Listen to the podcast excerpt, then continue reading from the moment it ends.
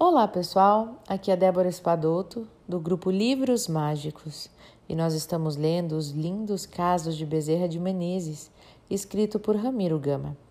Hoje nós vamos ler o caso de número 31.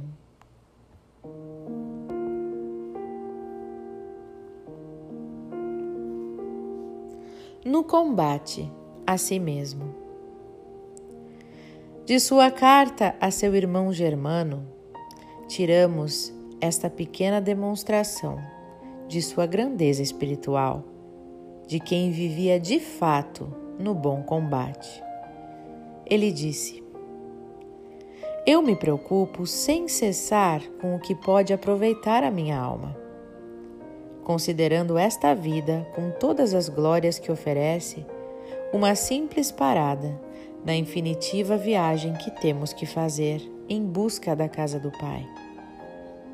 Creio, portanto, em Deus Pai Todo-Poderoso, Criador do céu e da terra, e creio que sou um espírito por Ele criado para a imortalidade.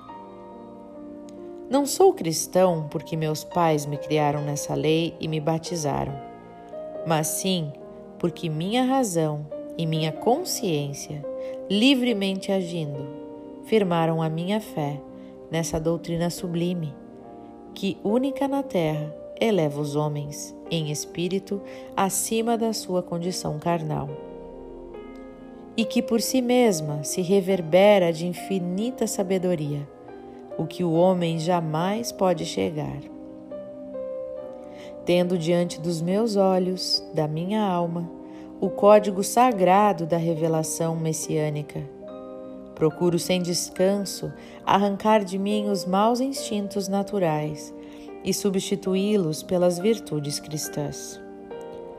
Tenho fé, tenho esperança, e quanto à caridade, procuro tê-la o mais que me é possível, na medida do ensino de São Paulo. Não guardo ódio e perdoo as injúrias.